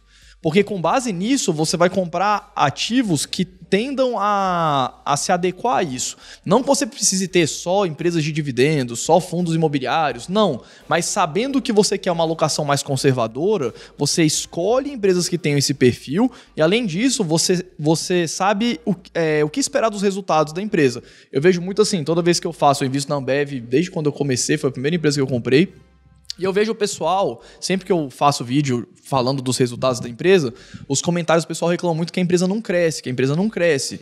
Mas a empresa não vai crescer. O perfil, então, pô, é muito grande. Você já sabe o que esperar da empresa, então você sabe entender o que que ela está entregando e saber se aquilo ali está compatível com o que eu quero. Ao ponto que uma empresa de crescimento, vejo muita gente reclamando, ah, a Renner cresce, mas não distribui dividendo. Tudo bem, mas é uma empresa de crescimento, ela não vai distribuir o dividendo tão cedo. Então, ela tá reinvestindo. porque ela está reinvestindo, porque aí o, o lucro dela daqui cinco anos vai ser muito maior do que se ela tivesse distribuindo dividendo agora, porque ela precisa abrir loja, precisa expandir né, a parte de logística e etc. Então, assim, a empresa ela precisa. Você precisa saber onde você está botando seu dinheiro para saber se faz sentido com. O pessoal tá tipo comprando uma minivan e reclamando que não corre igual um carro esportivo. Exatamente. Você- Eu acho o seguinte, né? Até pegando o gancho do que o Fábio falou, vamos supor, eu era militar e eu já tinha muita segurança porque eu era pago pela União, né? Eu- Eu era funcionário daquele pessoal que tem a máquina de criar dinheiro. Então, já que eu tinha tanta segurança assim, eu não achava que eu precisava de carteiras, é, de empresas, melhor dizendo, focadas em, em dividendos. Empresa muito grande, que ela é muito previsível, eu podia arriscar um pouco mais. Porque se eu já tinha muita segurança, eu podia procurar um pouco mais de risco. Então, se tiver uma pessoa assistindo aí com esse perfil, eu acho interessante focar em empresas que crescem mais. Cara, já que você tem tenho- muita segurança. Isso você falou uma parada muito verdade, mas o que, que eu vejo muito acontecendo? É o contrário, né? O contrário. Porque, Porque o cara, a pessoa faz a pessoa- exatamente o que ela é. Se ela é Exato. arriscada, ela é arriscada em Cara, tudo. Então, É se verdade, você é funcionário público, tem um bom salário, uma estabilidade, Ela é conservadora. E eu acho até engraçado uma coisa, né? Todo mundo começou a investir aqui, pegou uma longa temporada de quedas nos preços. E durante essa época, eu tinha mais ou menos de 25 a 30% em bolsa e eu era um maluco. Principalmente no meio dos militares, pessoas mais conservadoras, como assim você tem 30% em bolsa? Hoje já mudou, né? Tem muita gente que tem muito mais do que isso. Só que acontece isso. Se o cara ele é muito conservador na carreira, ao invés de arriscar mais nos investimentos, ele quer conser- ser conservador lá também. Ele compra, por exemplo, um Itaú, já consolidado, muito dividendo, compra uma BB Seguridade, compra uma Sanepar. Ele não quer comprar essas empresas techs, né, que estão subindo muito. Ele fala, não, isso aí já tá muito esticado, sai do perfil. E o cara que é empreendedor, não. Já corre risco pra caramba Mete aqui. o louco. Ele é 100% em bolsa e só growth, né? Só crescimento. Mas pô. é porque o cara é muito doido já, né? Normalmente abrir uma empresa já é uma coisa de um cara que é um pouco fora da curva nesse sentido de ter medo, né? Então o cara já não tá nem aí com nada. Ele fala assim, porra, tô, tô arriscado aqui em sei lá que tanto na empresa, vai também. E eu acho que isso o Itaú seria vai até- fazer melhor que eu. Pois é, eu acho que seria um erro, assim, na minha opinião. Tem que equilibrar isso, E, e isso eu da vejo vida, isso né? muito quando eu vou falar de reserva de emergência, porque eu sou 100% renda variável e agora meu filho nasceu, me bateu, 100% me renda bateu uma água na bunda, eu falei, meu Fudeu. Deus, e se eu Não é precisar só de você mais, né? se eu podia ser louco sozinho, agora mais pessoas dependem de mim. E aí eu fiz um vídeo falando sobre reserva de emergência. E eu recebi exatamente esse feedback que vocês estão falando.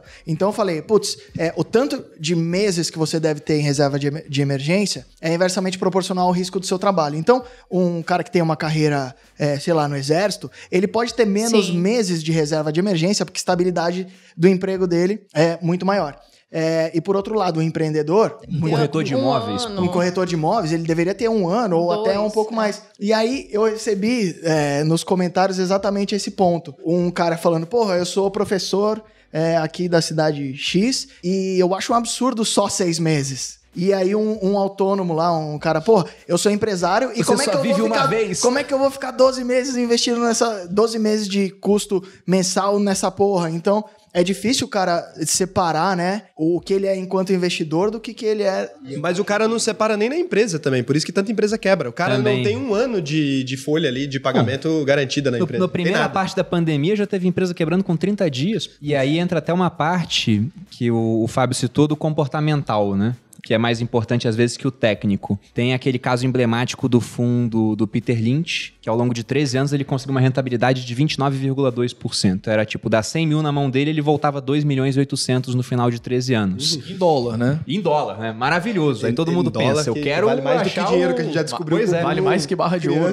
vale mais que dinheiro. Eu quero investir no fundo do Peter Lynch, quero achar o Peter Lynch brasileiro. Só que a maior parte dos cotistas do fundo do Peter Lynch perdeu dinheiro. Porque eles entravam no fundo na hora que a Malu falou, quando ele saiu na capa da Tava revista, subindo. todo mundo entra, e aí o fundo ele tem um, um retorno à média, assim, pega um momento ruim, ele cai. O pessoal, na hora que o fundo caía, tirava o dinheiro. E muitas vezes não porque o cara tinha. é, Medo, não tinha os aspectos comportamentais. Poderia ser isso também, mas poderia ser a falta de uma reserva. Simplesmente na hora que a bolsa tá caindo, ela pode não estar caindo descolada do mundo. Na pandemia, a bolsa caiu porque o mundo piorou pra caramba. Uhum. E caiu tudo junto, né? Caiu o Bitcoin, caiu, todo mundo ficou Tudo. criticando o Bitcoin. Cadê a reserva de valor? Que agora que tudo tá é, O pessoal, caindo o pessoal me mundo. marcava no Instagram, mas arrastava meu nome pro lado pra não aparecer, né? E botava assim o Bitcoin caindo. Teve um cara que escreveu assim: cadê o seu Messias? Mas sobre isso da, da reserva de emergência é interessante, até porque muita gente fala, e eu concordo, que é interessante começar a investir tendo essa reserva. Porque se ele for fazer só a reserva de emergência, ele quer juntar seis meses de salário e ele poupa 10% do que ele ganha um mês. Então ele, le- ele leva 10 meses pra juntar um salário, 60 meses pra juntar seis salários. 60 meses Cinco são 5 anos. Ele perderia todo o ciclo de alta que a bolsa teve, aí ele ia começar a investir. Agora eu tô pronto. Pode ser que tenha mudado, né? Quer começar ainda de antes, cara? Tipo, onde começar a investir? Porque o pessoal nem sabe Eu isso acho que às via vezes. né? corretora, porque você consegue separar o dinheiro de investimento do, investi da- do, inve do dinheiro. Eita, pingola! do, você separa o dinheiro do investimento do dinheiro do seu custo de vida. Então, se você deixa o dinheiro de investimento no banco, você mistura. Aí você fala, ah, quero comprar um tênis novo. Acho que pro cara menos disciplinado, tá pro cara separado é melhor. Tá, é, colocar o dinheiro na corretora é, uma em- parte em do é, O do que dinheiro. for investimento, eu acho que tem, não deve estar no banco. Antes de gastar. Só, é, só para Todo o mundo fala pessoal que nunca investiu, o que acontece? Para você comprar uma ação, você compra ação lá na bolsa. Só que você não pode chegar lá, ah, o Fábio quer, vou, não chego lá na B3, abro uma conta e eu vou lá e, e compro ação. Eu preciso ter um intermediário. E o intermediário é a corretora. A corretora ela faz essa intermediação. Muita gente tem dúvida. Ah, que acontece se a corretora quebrar e meu dinheiro tá lá? Aqui no Brasil, as suas ações elas ficam todas no seu CPF lá dentro da B3. Então a corretora CBNC, realmente. né? Então a corretora ela é só um intermediário para você conseguir acessar a bolsa. E aí é interessante porque é uma conta que fica separada, né, da sua conta corrente, então não fica o dinheiro não fica tão perto assim para E você. nos Estados Unidos, o que, que acontece? Você Então, sabe? lá nos Estados Unidos, a gente tem uma dinâmica que é parecida também. E assim, para quem quiser investir nos Estados Unidos hoje também é super simples. Você abre conta na corretora lá sem sair de casa, Tem tudo corretora até online. em português já. Corretora É, hoje em com dia tem. suporte e tudo mais. Você tem as ações ficando no nome da corretora, elas não ficam no seu nome, mas a corretora ela faz a segregação desses ativos dos clientes dos ativos da corretora. E lá eles são fiscalizados pela FINRA, então tem vários órgãos que garantem isso. É A diferença é que lá é, é que se você falou é descentralizado, enquanto tudo aqui é tudo na B3. Exato. Aí o pessoal fala, então aqui é melhor. Se é tão melhor, tinha que ser maior o mercado em comparação com o americano, né? Embora Mas que é- seja muito seguro também. É Sim. bem menor, né? É muito pequena, É, é perto muito de menor. lá. O mercado inteiro não O dá mercado, Apple. o mercado, se pegar todas as ações listadas no mundo, Estados Unidos 50%, Brasil 2%. É, eu acho que o passo a passo é mais ou menos esse. Abrir uma conta na corretora para segregar, pingou dinheiro na tua conta, já manda para a corretora uma porcentagem, não espera sobrar para ver o que você vai investir. Já define uma porcentagem logo de cara, manda para a corretora. Quer é, começar em renda variável? Eu começaria por fundos imobiliários, porque eles vão te pagar uma renda mensal, então todo mês você vai receber uma renda. Isso te ajuda, primeiro porque o fundo imobiliário ele oscila menos, do que a- ele tem menor volatilidade do que as ações e também ele te paga uma renda independente se está subindo ou caindo o preço do fundo imobiliário, ele te paga porque ele recebe dos imóveis, então você é, eu acho que é uma baita porta de entrada na renda variável. Seria fundos imobiliários, depois empresas que pagam bons dividendos, depois empresas de crescimento. E aí depois essas coisas malucas aí que vocês investem, tipo Bitcoin. Você não tem não, Pete? Não tenho. Eu não tenho porque eu invisto com a mentalidade de ser, me tornar o. Você gosta de coisas que gerem caixa. eu, eu gosto de coisa que gera caixa, porque coisa que gera caixa pode me aposentar antes. Trabalho pra caceta, pode parecer o seu, aquela frase do seu Madruga, né? Que odeia trabalhar e tal. Eu gosto de trabalhar, mas eu quero atingir a minha independência financeira o quanto antes. Ou seja, eu quero ter um fluxo de caixa superior ao tanto que eu gasto por mês o quanto antes. Talvez em algum dia eu invista em Bitcoin, mas não enquanto eu não atingir a minha independência financeira. O que eu investia mensalmente era mais ou menos 70, 75% em fundos imobiliários e Caramba. 20, 25% em Você ações. gostava dessa renda recorrente. Mas explica era- o que, que é, amor. Não era nem por isso, era porque o fundo imobiliário ele é muito mais simples de entender. Quando você abre ali um relatório de um fundo imobiliário, eu tava começando, então assim, eu Isso é entendi, legal. olha, o fundo tem esses imóveis, esses imóveis estão alugados para esses inquilinos, isso aqui dá tanto de aluguel por mês, tem as despesas aqui do fundo, sobra tanto, o fundo distribui todos os meses. Então você consegue entender, é muito mais simples. É verdade? As ações são mais complexas, então Porque quase todo mundo ou tem ou quer ter um imóvel. Já a empresa não, né? É um negócio que foge da realidade de muitas E pessoas. aí os fundos imobiliários é como se fosse vários imóveis debaixo daquela... Pode ser um único imóvel, mas geralmente o pessoal procura aquele que tem mais imóveis, né? Mais diversificação. Que, por exemplo, para comprar uma kitnet aqui, ou um estúdio, ou um mini loft, né? Com o nome mais gourmet, você gasta muito dinheiro. Agora, vamos supor que alguém compre vários mini lofts aí, faça um fundo e comece a vender cotas desse fundo em bolsa de valores. Você vai lá, compra uma cota e para isso precisa de muito menos dinheiro e aí você se, eh, se torna dono de parte daquele fundo. E conforme ele vai alugando para as pessoas, estou dando exemplo residencial, ele pega aquilo, tira as despesas para o fundo funcionar e o que sobra ali de resultado ele é obrigado a distribuir 95% a cada seis meses, né? Então, Legal. só que tem um erro nisso aí também, eu vejo, né? Que as pessoas cometem. Que é o cara menos disciplinado. Se o cara fica comprando fundo imobiliário, muitas vezes o pessoal quer comprar pra quê? O pessoal me pergunta muito: qual investimento que eu posso colocar um dinheirinho e ganhar alguma coisa todo mês pra complementar minha renda? Se ele complementa a renda, ele nunca vai conseguir viver de renda igual Ele, o Pete vai, quer fazer. ele né? tá comprando e, e recebendo. A pessoa vai receber, mas o importante no começo, né? Todo mundo tem que reinvestir aquilo para transformar numa bola maior, né? Você vai reinvestindo, vai comprando mais cotas, ou seja, mais participação nos fundos imobiliários que você já tem, aí você vai conseguir aumentar ali e vai chegar. Recapitulando, abriu conta em corretora, ela começou a separar um percentual da renda no começo do mês, como o Pete falou. Ela começou a enviar os recursos, ela partiu de uma alocação mais conservadora, possivelmente já tendo reserva de emergência, comprando fundo imobiliário, comprando empresas mais é, estabilizadas, né, que já estejam maiores, até pagam dividendos, comprando empresas de growth. E aí, como diversificar ainda mais? né? Pensar em exterior É, ou sim. em, em criptomoeda. O Pete falou que não compraria agora. Ou seja, né? Eu tenho uma visão, o Pete tem uma visão errada sobre esse assunto. Mas, é, Por exemplo, você, Fábio, que gosta muito de diversificar bastante, e Raul, que já tem exposição também em criptomoeda. É, quais você acha que são os próximos passos, né? Alguma marca a ser atingida para começar a ir lá para fora ou para começar a comprar Antes eu criptomoeda? falava que tinha porque, cara, era um, um abismo investir no exterior. Assim, eu não sei vocês, mas eu tive muita dificuldade no começo. Assim, Eu investi evitei durante exterior. muito tempo. Eu também, por- muito por conta da declaração de imposto de renda, três programas, né? Bastante. GCAP, sei lá o que e tal, três programas que a Receita Federal impõe para você é, investir lá fora. Você não tinha uma informação clara com, do quanto você tinha que declarar, sabe? Tem que calcular o dólar pitaco. Você já calculou o dólar pitaco? Pra quem faz o buy and hold, se você só vai entrar lá, comprar as ações todos os meses, não vai vender, ou vai vender muito raramente, é super tranquilo, assim. Eu gosto de falar que eu, eu acho, depois que você pega o jeito, mais fácil declarar lá fora do que aqui. Porque lá, você, por exemplo, os dividendos. Você junta os dividendos que você recebeu todos os meses, você vai declarar ali no, no Carnê-leão programa, no lá. Carneleão, ou você importa direto no final do ano lá, que em tese não é o mais agora correto, tá mas dá pra fazer fácil, né? também. Agora tá fácil. O problema é que, realmente, se você for ficar comprando, vendendo, comprando ação e vendendo, esquece investir lá fora, porque você vai ter que ficar calculando toda hora da cotação do dólar, de compra, da venda. Só que essa questão do imposto eu acho interessante pelo seguinte: você vê que não é nem a cobrança de imposto que impede as pessoas de agir. É apenas o fato de que você vai ter que fazer uma declaração que você não sabe como funciona. Porque se o cara ele faz uma operação em bolsa, mesmo que ele só compre uma única ação no ano, ele nem venda, ele é obrigado a declarar no ano seguinte. Então, lá no final do ano, quando abre uma turma do Viver de Renda e já tá, sei lá, no meio de dezembro, o cara pensa: nossa, eu nunca comprei ação. Se eu comprar agora, eu vou ser obrigado a declarar. Ele adia a compra durante o resto do mês para só comprar no ano seguinte.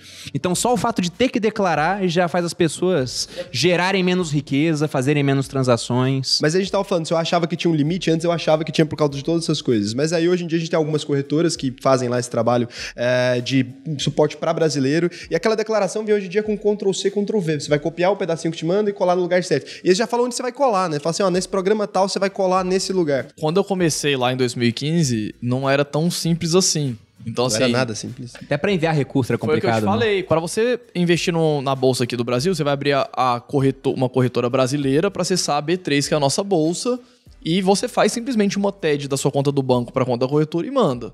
Quando você investe lá fora é a mesma coisa, só que você faz uma, você abre a conta lá e faz uma remessa de câmbio. E quando você faz uma remessa de câmbio, a plataforma de câmbio que está fazendo isso para você, ela tem que informar para o Banco Central qual é a destinação. E tem, tipo, mais de 70 destinações diferentes. Tem muito mais, então, só de Lá em 2015, raiz. as corretoras meio que não sabiam. Eu, eu informava pra que, olha, eu vou comprar ações em bolsa. Só que tem lá a opção investir em empresas, a opção investir em fundos. Então, é uma coisa que lá em 2015 não tinha. E eu até falo que foi o meu maior acerto como investidor e meu maior erro. O maior acerto foi ter começado lá, investir lá em 2015. Meu Quanto que maior era o erro- dólar nessa época? Você lembra? Cara, o dólar não tava barato, não. Foi quando ele, ele tava tipo 3,60. Que era a época do- do governo Dilma, Começou né? a Depois subir. ele caiu é, Depois mais. caiu pra 3,20 e tal. Mas foi porque eu fiz a remessa, como tava dando essa. a- a- os bancos não sabiam de fato fazer a remessa direito. Eu falei, vou mandar por Bitcoin. Eu falei, ah, pô, Nossa, que alegria, Abri cara. uma conta lá em 2015, comprei Genial. um Bitcoin. Falei, ah, vou mandar mil reais. Fiz a remessa, caiu lá, comprei tudo em ação da Disney. Eu tava falando com o Perini um dia desse que a gente gravou uma live.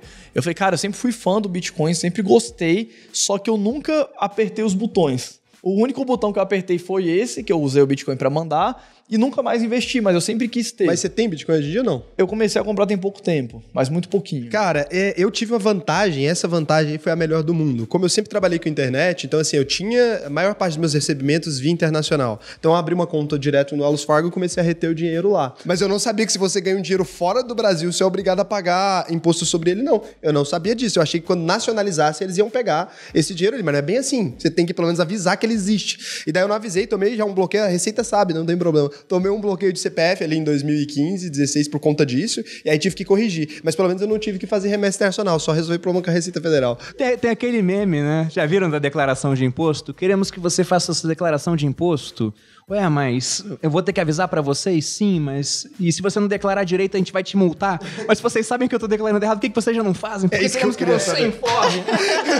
É isso que eu queria saber. Mas visando até facilitar essa questão, tanto nacional quanto internacional, que corretoras vocês usam? E pode falar nome, assim, embora a gente não tenha vínculo com nenhuma, até pra facilitar a vida de quem tá assistindo a gente. Quais vocês usam no Brasil e Eu fora? uso a Clear no Brasil e a Avenue no exterior. Avenue fora? Sim. Você, Fábio. Eu uso o Itaú aqui no Brasil e a TD Ameritrade lá fora. Então, eu também uso a Ameritrade lá fora e eu uso a Orama aqui dentro. Aqui eu já usei várias aqui no Brasil. A maior posição que eu tenho hoje é na Ripo, tanto da minha carteira quanto a Malu, e lá fora a gente usa a Avenue, um maluco muito mais dinheiro investido do que eu, inclusive. Eu acho importante também a gente separar, tipo, ah, minha carteira toda rendeu X. Tá, ok. Mas dentro disso tinha uma parte, vou dar no meu exemplo, tá?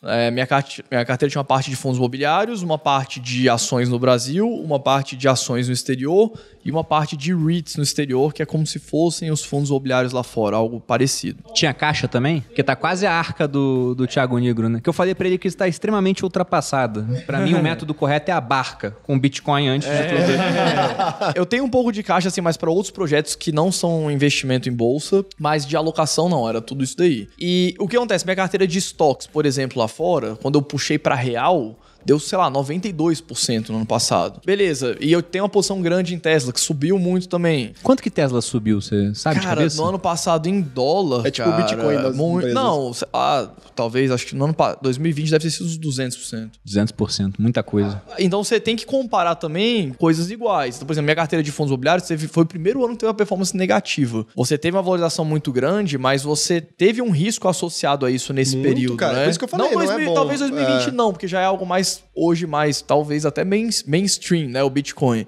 É, mas mudou a tipo, percepção, Quando, falo, né? quando o pessoal fala, ah, se você tivesse botado mil reais em Bitcoin em 2012, hoje você teria um bilhão. Eu não conheço ninguém que botou mil reais em 2012 e manteve até hoje. O cara botou mil em 2012 e vendeu em 2014. Perdeu a senha em 2013. Ou perdeu a senha porque era só mil reais.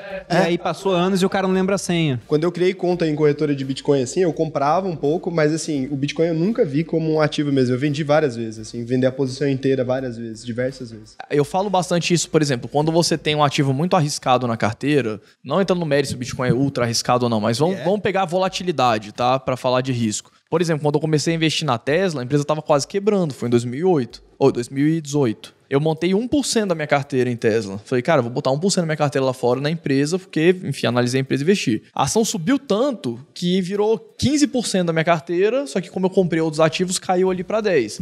Então eu vejo muito assim, se você vai ter um ativo muito arriscado, talvez você ter um peso menor nele, dele na sua carteira, te ajuda a segurar. Porque se eu tivesse botado 10% da minha carteira em Tesla lá atrás, eu não ia ter conseguido segurar toda essa alta, porque ela ia virar 90, 95% da carteira e eu não quero ter 95% de risco do meu patrimônio em um único ativo, seja É ele qual for. Uma vez o, o, o Fabão falou na, numa das redes sociais dele, quem é quase 100% renda variável igual a gente, quanto mais renda variável você é, mais você tem que ser conservador dentro da renda variável. Então, como eu sou 100% renda variável, eu tendo a investir nas empresas mais chatas, aquelas que pagam dividendos. Menos aquelas- sexys, né? É, aquelas que têm menos apelo, exatamente. Bruno, você fala sobre sexualidade, um dia eu acho que você deve- deveria abrir um sex shop, cara. Sexy shop? Vocês manjam muito disso, eu acho ideal, cara. Já deixo aqui a promessa pública que se a gente abrir um sexy shop, a gente vai enviar o melhor plug anal do Brasil pra você. Obrigado. Obrigado. Aromatizado, sabor pimenta biquinho, que eu sei que você gosta. Tá manjando, hein? É que a gente já fez essa brincadeira uma vez de falar esse negócio da pimenta biquinho. Chegando já ao final, né, amor? Vamos finalizar então com um recado final para quem quer começar a investir. É tão difícil quanto ganhar dinheiro em qualquer outro negócio. Então, se você acha que vai ser fácil ganhar na bolsa de valores, tente criar um negócio que você vai ver que é tão foda quanto criar um negócio, porque lá onde se negociam negócios. Ficou meio bêbado. O Kaique implicou comigo porque eu tomei metade da pinga dele. Eu vou te comprar outra pinga, ô desgraça. Posso reformular? Qual a porcentagem de pessoas ricas no mundo e de pessoas pobres no mundo? É proporcional ao quão foda é você criar um, um negócio foda. Não tem ninguém que é muito rico que não criou algum negócio. A não ser que você consiga ter um controle de custo extremamente assim na sua mão, como por exemplo, é, o Barsi tem um estilo de vida extremamente frugal, que não gosta de ter as coisas, é, e que não condiz com, com- pelo menos com o meu perfil Farai Limer, motherfucker. Então, é assim, ou você faz um controle de custo extremo para ser rico, ou você cria um negócio, ou você entende que na bolsa é, você vai negociar negócios e faça parte de bons negócios que no longo prazo vai dar certo. Mas o prazo, o prazo é sempre longo, não tem como burlar isso daí. Ou seja, é difícil, vai demorar, mas vai valer a pena. É, exatamente. Pode- no Ok. começo vai, vai parecer que, que é uma migalha que não vai dar em porra nenhuma. Se você conseguir ter um mínimo de resiliência ali, durar é, 10, 15 anos, tendo a, a frequência dos aportes, é o que vai te deixar rico, não necessariamente a rentabilidade, né? Normalmente a gente fala de rentabilidade, só que não tem como. Um cara que aporta 10 mil reais por mês na poupança, ele vai terminar a vida mais rico do que um cara que aposta, que, que investe 200 reais por mês na bolsa. Não tem como essa conta fechar. Eu vejo caras que eh, poderiam estar, sei lá, executando cirurgias, ganhando dezenas de milhares de reais numa única cirurgia, parando ali 3, 4 horas do dia pra fazer um trade ou pra estudar a bolsa. Não, Não, mano. compensa. Não compensa. Eu acho que a conta não fecha. Então. Não, pensando em alocação do tempo do cara, é muito melhor fazer mais cirurgias do que E gastar muito tempo é. pra investir, assim, no, no detalhe, né? Faz os aportes, às vezes até usa fundos pra isso, por É, exemplo. esse cara que bota num fundo de investimento, cara, se ele vai estar tudo em ETF ali, ele ganhando muita grana, uma melhor ele. passiva, É. né? Ou seja, uma carteira de, de ETFs que vão só acompanhar ali, né? ah, Os índices, por exemplo. É. O ETF seria isso, é, é um fundo que tem suas cotas negociadas em, em bolsa. Eu acho que a grana sempre vem do trabalho. Acho que no fim das contas o recado final é esse. Não, de 10, das 10 pessoas mais ricas do mundo, 9 criaram negócios e uma delas é o Warren Buffett, que é especialista em comprar partes de belos negócios. né? E é Ida- velho pra cacete, né, idade cara? pra- é, eu que não queria chamar de velho porque eu sou um gentleman. Eu ia falar, tem idade pra caramba. Investir é um jeito, né? Acho que essa é a grande ciência aqui, o recado final, eu vou usar meu recado Vai, Raul. pra isso. Bolsa de valores não dá dinheiro. É isso, cara. Você tem que ter um lugar onde você trabalha e vai colocar seu dinheiro lá. Todo mundo que confunde essas duas coisas e quer viver de mercado financeiro, no geral, cara, 99% acaba se ferrando. Porque o lance é que você tem que trabalhar, foca no seu trabalho, investe ali e beleza. Aí você alavanca o patrimônio, faz ele crescer, gera renda. Mas não necessariamente você vai ficar rico de bolsa. Ninguém fica rico só investindo, sabe? Não tem como. Não, gostei do que o Raul falou, de que ninguém fica rico só investindo em bolsa, né? Mas também são raras as pessoas que ficam ricas apenas trabalhando. Esse médico que ganha 50 Então, mil por nenhuma cirurgia, das duas coisas, trabalha, perfeito. se ele não vai lá, investe pra preservar e aumentar o patrimônio dele, ele não fica rico. Cara, então, eu tenho uma teoria que é a seguinte: as pessoas. é, eu acho que as pessoas não investem porque elas não sabem.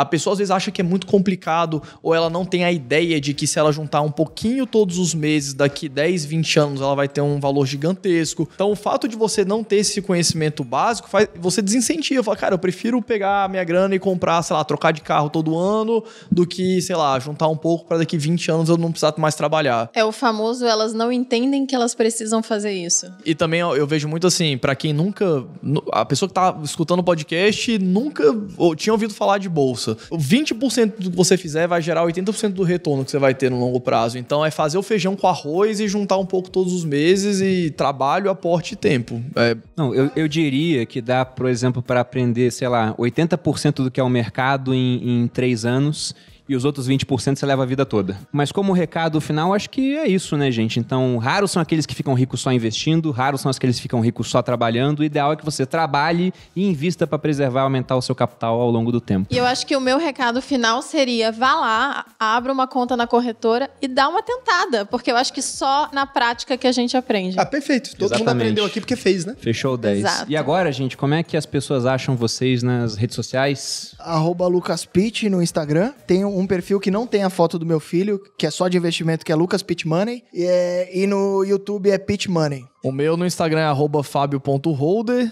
Fábio Holder no Twitter e canal do Holder, com H no YouTube. O meu é arroba o Raul Sena no Instagram, Investidor Sardinha no YouTube e arroba o Raul Sena no Twitter. Eu nem usava o Twitter, mas agora vou usar, porque o Fábio tem.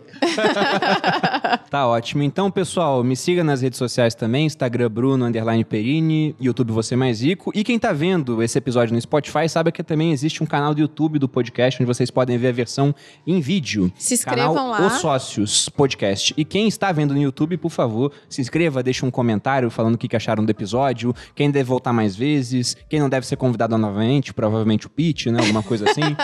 E no Spotify dá pra seguir o podcast também. Então nos siga no Spotify. Inclusive, quero agradecer a todos que ouviram o podcast. Nós ficamos durante quase 10 dias seguidos em primeiro lugar nos podcasts em alta do Spotify. A gente já tá, inclusive, entre os 200 top podcasts. Hoje nós somos os 62. Nós passamos vários podcasts de finanças que existem há No muito dia mais que a tempo. gente estiver vendo, vai estar 50 já, pelo Exatamente. Eu ia Excelente. agradecer, mas ele não me deu espaço, né? Então, obrigada às pessoas que estão assistindo. Continuem acompanhando o canal, né? Aqui o podcast sempre tem mais novidade, entretenimento. Quem sabe o nosso novo, é, um novo episódio a gente falando do nosso sex shop, não é mesmo? Pois é, quem Olha aí. sabe, né? Olha o spoiler. Mas é isso, gente. Um grande abraço e até a Obrigada por próxima. ter assistido. Beijo.